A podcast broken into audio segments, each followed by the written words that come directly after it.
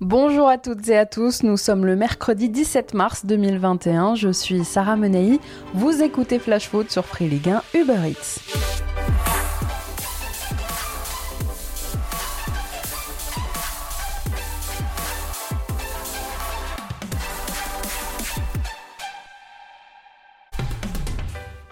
J-85 avant l'euro, si le compte à rebours est lancé, c'est une compétition emplie d'incertitudes qui se profile. Demain, en début d'après-midi, Didier Deschamps donnera sa liste, la dernière avant celle de l'euro, l'occasion de faire un point sur le niveau et l'état de forme de chacun. Dès lundi, les Bleus se retrouveront à Clairefontaine pour préparer les matchs qui les attendent contre l'Ukraine, le Kazakhstan et la Bosnie dans le cadre des éliminatoires pour la Coupe du Monde 2022. On le sait déjà puisque je vous en parlais hier, il n'y aura pas d'Oussem Aouar, pas non plus d'Eduardo Camavinga, de Jules Koundé ou de Bouba Camara, tous les quatre appelés par le sélectionneur des espoirs Sylvain Ripoll. Hier soir, Karim Benzema, Raphaël Varane et Ferland Mendy se sont qualifiés en quart de finale de Ligue des Champions avec le Real Madrid. Les deux derniers devraient logiquement être appelés avec les Bleus. Et quand on voit les performances de Benzema au Real en ce moment, on se dit qu'on va encore se priver d'un énorme talent. Il n'y a, pas, a pas de rupture. Je, me répète euh, sans cesse. Après, euh, reprenez ce que j'ai dit. je ne vais pas vous redire les, mêmes choses. Côté qualif, pareil pour Presnel Kimpembe et Kylian Mbappé, qualifiés la semaine dernière avec le PSG au détriment du Barça d'Antoine Griezmann et d'Ousmane Dembélé. Ce soir, on saura qui d'Olivier Giroud, N'Golo Kanté et Kurt Zouma avec les Blues ou de Thomas Lemar en grande forme avec l'Atlético de Madrid ira en quart. Le Bayern joue aussi ce soir sa place pour le prochain tour en Champions avec Benjamin Pavard et Kingsley Coman, mais sans Thomas Lemar. Le milieu de terrain des Bleus s'est gravement blessé à la cuisse il y a un peu moins d'un mois. Il s'est fait opérer, il devrait être absent encore deux mois. La course contre la montre a commencé, mais vous l'aurez compris, sa présence à l'Euro est très compromise. Gros coup dur pour un joueur qui retrouvait un très haut niveau avec le Bayern ces derniers mois. Aux côtés de Kanté et de Paul Pogba, c'est Adrien Rabiot, titulaire indiscutable à la Juve, Moussa Sissoko, l'homme sûr de Didier Deschamps, et peut-être Tanguy Ndombele qui convainc de plus en plus José Mourinho à Tottenham qui pourrait pallier l'absence de Tolisso. En défense, c'est Dayot Upamecano qui s'est blessé aussi euh, le week-end dernier avec le RB Leipzig. Il sera indisponible un mois. Il ne sera pas donc de ce rassemblement du mois de mars. Mais finalement, hormis les blessés, on ne s'attend pas à trop de changements dans la liste que dévoilera Didier Deschamps demain. Je vous la donnerai évidemment demain soir dans Flash Foot. Si je vous parlais d'incertitude, c'est parce qu'on ne sait toujours pas comment va se dérouler cet euro, forcément un peu particulier vu la situation sanitaire. Décalé une première fois devait se tenir l'été dernier. Le tournoi est maintenu et le changement de date a déjà tellement coûté aux instances que maintenu, eh bien, cet été, il devrait bien l'être.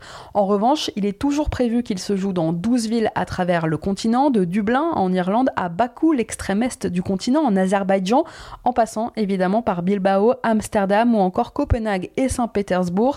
Mais voilà, si l'optimisme était encore de mise il y a quelques mois, depuis janvier, la multiplication des variants du Covid sème le doute. Parallèlement, les restrictions de déplacement entre certains pays perturbent aussi le calendrier. Pire encore, dans certains endroits, on reconfine. L'Italie, par exemple, qui doit accueillir quatre matchs à Rome, a reconfiné les trois quarts du pays depuis lundi.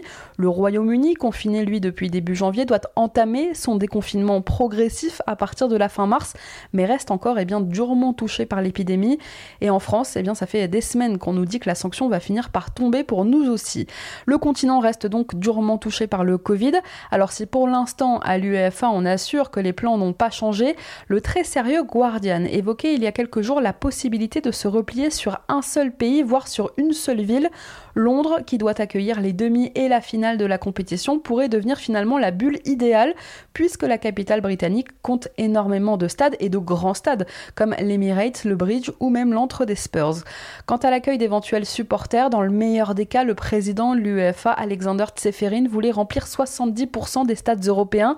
Dans le cas le plus raisonnable, ça devrait être 30%, mais finalement, finalement, il se pourrait bien aussi que cet euro se dispute à huis clos.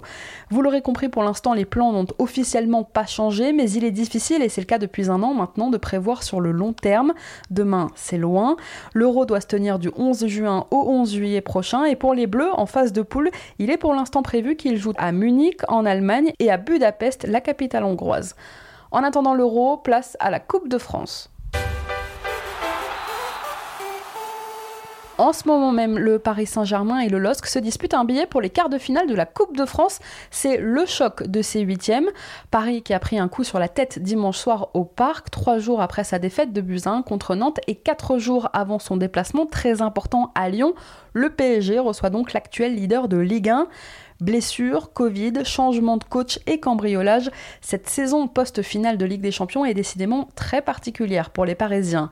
Heureusement, finalement, qu'il y a eu cette qualification en quart de finale de Ligue des Champions et ce très bon match aller contre Barcelone pour égayer un peu le vestiaire. D'ailleurs, le match de ce soir a été avancé en raison de la qualif parisienne, une programmation de milieu de semaine qui n'arrange personne, même si les diffuseurs et les instances ont quand même consenti à reculer la rencontre qui était initialement prévue, je vous le rappelle, aujourd'hui à 14h. Les deux clubs ont disputé 16 matchs en 2021 entre les échéances nationales et donc européennes. Et parce qu'ils sont tous les deux engagés dans la course au titre en Ligue 1, la fatigue commence à se faire sentir, à l'image de la charnière parisienne Kimpembe Marquinhos, titularisé dimanche contre Nantes pour la septième fois en huit rencontres. Le Français a d'ailleurs été laissé au repos ce soir et Lille aussi se présente avec une équipe en partie remaniée. Il faut dire que l'enjeu pour Mauricio Pochettino et pour Christophe Galtier, c'était d'aligner ce soir un 11 compétitif tout en faisant quand même un peu tourner pour reposer les cadres au cours d'une saison où on ne leur épargne vraiment rien niveau rythme. Du côté des enjeux de cette rencontre, Christophe Galtier ne le dira pas officiellement, mais entre la Coupe de France et la Ligue 1, eh bien Lille a sans doute quand même fait son choix. Le LOSC, on le sait, à la tête au championnat plus qu'à la Coupe. En quête d'un premier sacre depuis 2011 en Ligue 1, les Dogs font aujourd'hui la course en tête, 3 points devant le PSG et devant Lyon. Dimanche, en fin d'après-midi, Lille recevra Nîmes dans cadre de la 30e journée pour essayer de maintenir son avance en tête du classement. En face, vu le contexte parisien, c'est un peu différent puisque chaque défaite, chaque élimination est un petit séisme. Et après le revers face à Nantes, une élimination ce soir en coupe est bien frétache pour les Parisiens, déjà vainqueurs 13 fois de l'épreuve. Pas de Neymar ce soir au parc. Le Brésilien qui a repris l'entraînement devrait être de retour dimanche pour la rencontre très importante, je vous le disais, qui attend les Parisiens contre Lyon. Lille et Paris se retrouveront d'ailleurs début avril, juste après la trêve internationale, pour un duel au sommet en championnat cette fois. Ce match de Coupe de France ce soir, c'est donc aussi l'occasion de se jauger avant le choc en Ligue 1. Lille doit gagner dans les confrontations directes face à Paris et face à Lyon pour rêver d'un quatrième titre de champion de France. Les Dogs ont été tenus en échec par le Paris Saint-Germain lors de la phase allée. En avec déjà 7 revers en championnat, les Parisiens, deuxième donc aujourd'hui au classement, montrent certaines failles. Sachez aussi que Juan Bernat a prolongé hier au PSG son contrat de 4 ans. Le latéral gauche est désormais lié au club parisien jusqu'en juin 2025. Victime d'une rupture du ligament croisé antérieur du genou gauche mi-septembre, Bernat poursuit son travail de rééducation au camp des loges. Il espère retrouver les terrains avant la fin du mois de mars. Une dernière info, pour la deuxième fois cette saison, le PSG a d'ailleurs décidé de fermer son centre de formation en raison des nombreux cas de Covid chez les joueurs et chez le staff. La précédente fermeture au mois de février n'avait duré qu'une semaine, celle décidée hier l'est jusqu'à nouvel ordre. PSG Lille, huitième de finale de Coupe de France. On débriefera la rencontre évidemment demain dans Flash Foot. En attendant, on passe à notre déclat du jour. C'est mon cœur qui parle. Et vous avez un chef d'espoir qui est une retenue.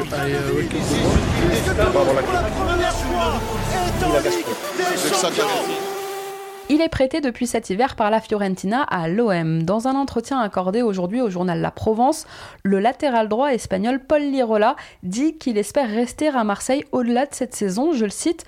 Mon envie, rester ici. C'est le club parfait pour moi. J'adorerais rester, mais ça ne dépend pas que de moi. De mon côté, je jouerai tous les matchs à 100%. Je me sens très bien ici. Je ne suis qu'à 4 heures finalement de route de la maison, Barcelone. Le sujet d'un transfert définitif n'a pas été abordé apparemment avec son président Pablo Longoria, puisque je cite encore une fois Lirola. Il m'a dit de bien jouer, de rester tranquille et qu'on aurait le temps de discuter un peu plus tard. À 23 ans, Lirola, en l'espace de 13 apparitions, toutes compétitions confondues depuis son arrivée, s'est imposé à Marseille, d'autant plus depuis l'arrivée de Sampaoli. Positionné plus haut sur le terrain et performant dans son rôle de piston droit dans le 3-5-2 de son nouveau coach argentin, il est à l'image de Michael Cuisance et de Luis Enrique, l'un des grands gagnants de la première semaine de Sampaoli à Marseille. D'autant plus que parler la même langue que son coach, on imagine que ça doit aider. Face à Brest samedi dernier, Lirola aurait même pu inscrire son premier but en Ligue 1. Son prêt à l'OM est assorti d'une option d'achat de 12 millions d'euros. Allez, c'est parti pour la rubrique vintage. Je crois qu'après avoir vu ça, on peut mourir tranquille. Enfin, le plus tard possible, mais on peut. Tous les mercredis, dans Flash Foot, je vous raconte les coulisses d'un événement marquant de notre foot avec des archives, des témoignages. Aujourd'hui, on revient sur une Coupe du Monde un peu particulière et sur le jour où les Bleus ont joué en vert. Oui, oui, en vert. Nous sommes en juin 1978, Coupe du Monde en Argentine.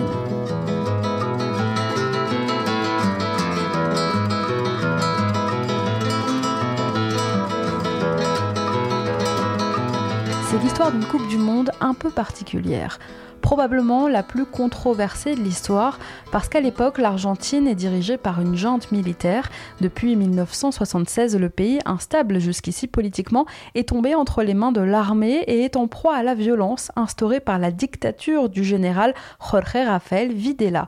Comme Pinochet au Chili, au même moment, de nombreux opposants au régime argentin ont disparu, et à l'époque, partout autour du globe, des intellectuels font campagne contre cette Coupe du Monde. En France, Simone Signoret Maurice Clavel et même Amnesty International appellent au boycott du mondial argentin à cause du régime des généraux. Le monde a peur que Videla ne fasse oublier à travers le sport les massacres perpétrés par ses miliciens. D'ailleurs, la veille du départ des Bleus pour l'Argentine, Michel Hidalgo, le sélectionneur de l'équipe de France, est même victime d'une tentative d'enlèvement, un événement qui le marquera énormément. Sur le terrain, après les échecs de 70 et de 74, les Bleus de Batiston, Trésor, Lacombe et Platini, bien sûr, emmenés à l'époque donc par Michel Hidalgo, sont très critiqués. On dit qu'il y a des désaccords, des tensions au sein du groupe. Les Bleus débarquent quand même en Concorde, à Buenos Aires. La compétition commence pour eux le 2 juin et d'entrée, les Bleus sont battus 2 buts à 1 par la grande Italie de Paolo Rossi et de Dino Zoff, qui seront sacrés 4 ans plus tard. Pour la petite anecdote, les deux sélections partageaient d'ailleurs le même hôtel pour cette compétition en Argentine. Quelques jours plus tard, deuxième match, l'équipe de France est à nouveau battue, cette fois par le pays organisateur qui sera sacré champion du monde pour la première fois de son histoire quelques semaines plus tard. Mais face aux Argentins, c'est une défaite de Buzyn qui se révélera fondatrice pour l'avenir pour aller chercher les futurs succès des Bleus. Parce que comme le disait Michel Hidalgo à l'époque, contrairement au premier match contre l'Italie, là contre l'Argentine, c'était une bien meilleure performance des Bleus. Certainement dans les circonstances euh, surtout du match, avec ce public, avec cette équipe qui est euh, Argentine qui a envie de faire quelque chose. L'équipe de France a fait un match plein de la première à la 90e minute en essayant toujours de construire, en essayant toujours de jouer au football et en essayant de faire un résultat. Et, c'est vrai, c'est difficile de faire des comparaisons, mais c'était un bon match. Pour le troisième match de phase de poule, les Bleus vont affronter la Hongrie le 10 juin 1978 à Mar del Plata, à 4 heures de route de Buenos Aires, sur les bords de l'Atlantique. Les Bleus arrivent dans un stade tout neuf, construit justement pour ce mondial. Michel Platini et ses coéquipiers le savent. Après deux défaites en deux matchs, ils sont éliminés du mondial argentin, mais ils doivent au moins sauver l'honneur. Les Français quittent donc la Coupe du Monde, autant ils s'étaient laissés malmener par l'Italie, autant ils se sont bien battus hier. Reste à rencontrer la Hongrie, une victoire pour l'honneur, peut-être. Cette rencontre face à la Hongrie va entrer dans l'histoire pour une raison bien étonnante, puisque les Bleus, je vous le disais, vont jouer avec des maillots blancs et verts. Avant le match, Henri Patrel, l'intendant des Bleus à l'époque, ne prend pas compte d'une nouvelle circulaire de la FIFA et ne ramène qu'un seul jeu de maillot pour l'équipe de France. Évidemment, le blanc, sauf que les Hongrois, eux aussi, ont prévu de jouer en blanc. Et résultat, Français et Hongrois entrent tous sur le terrain avec leur maillot blanc sur le dos et l'arbitre de la rencontre, M. Armando Coelho, refuse de donner le coup d'envoi. Il somme les Français d'aller se changer. Les chaînes du monde entier qui diffusaient le match à ce moment-là sont priées de bouleverser leur programme pour au moins une demi-heure. Et c'est parti pour une course contre la montre, puisque évidemment les maillots bleus de l'équipe de France sont restés à l'hôtel, au camp de base des Bleus, à 400 km de là. Impossible d'aller les chercher. Des motards quittent le stade en catastrophe pour trouver dans les rues de Mar del Plata une nouvelle tunique au bleu. C'est finalement le club local de l'Atlético Kimberley qui sauvera les Français, un club fondé par des pêcheurs locaux et qui prête donc leurs maillots blancs et verts. Sauvé, le match va pouvoir commencer. Plus d'une heure après l'horaire initial du du coup d'envoi, les Français entrent sur la pelouse avec des shorts bleus et ces fameux maillots donc de Kimberley, vert et blanc. Le public argentin présent en tribunerie se moque un peu de nous, il faut le dire, et entonne même des chants à la gloire de Kimberley. Ce jour-là, l'équipe de France va s'imposer 3 buts à 1 grâce notamment à un but de l'ange vert, Dominique Rocheteau, ça s'invente pas. Et maintenant, pour les collectionneurs, il est évidemment inestimable ce maillot, il est collector. Bon, à la fin de la Coupe du Monde, cette mésaventure coûtera quand même sa place d'intendant à Patrel. Mais cette histoire de maillot Rio, c'est pas le seul couac de ce mondial en ce qui concerne l'équipement des Bleus. Avant la Coupe du Monde, Adidas, l'équipementier de l'équipe de France, versait 1500 francs de primes aux joueurs, l'équivalent de 800 euros aujourd'hui, vous imaginez. Avec la qualification pour le mondial, la prime était montée à 1600 francs. Et trois jours avant le premier match des Bleus, avant ce France-Italie, eh bien les joueurs en veulent plus et ils menacent de faire grève. Oui, oui, c'était bien avant Naïsnin et c'était pas les caïds de l'équipe de France. À l'époque, le capitaine de cette équipe, Marius Trésor, est chargé de négocier de nouvelles primes avec un représentant d'Adidas. Les négociations sont un échec et face au refus de la marque allemande d'augmenter les primes des Bleus, eh bien ce jour-là, ce jour de France-Italie, les Bleus dans le vestiaire passent un coup de feutre sur les trois fameuses bandes blanches de leurs crampons pour cacher la marque. L'affaire éclatera après le match lorsque le docteur Vriac, le médecin en chef de l'équipe de France, prendra la parole pour expliquer, pour justifier en partie la défaite des Bleus, des Bleus qui étaient donc visiblement assez déconcentrés face à l'Italie. Bon, clairement, l'Argentine, c'est un mondial à oublier pour l'équipe de France. Tout est allé de travers pour les Bleus.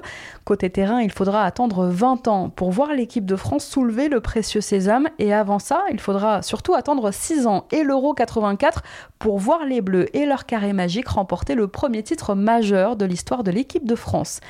Videla, lui, eh bien, en 1985, il sera condamné à la prison à vie. Il est mort en prison en mai 2013. Merci à tous d'avoir été avec nous. C'était Sarah Menei. Vous écoutiez Flash Foot. On se retrouve demain sur Free Ligue 1 Uber Eats.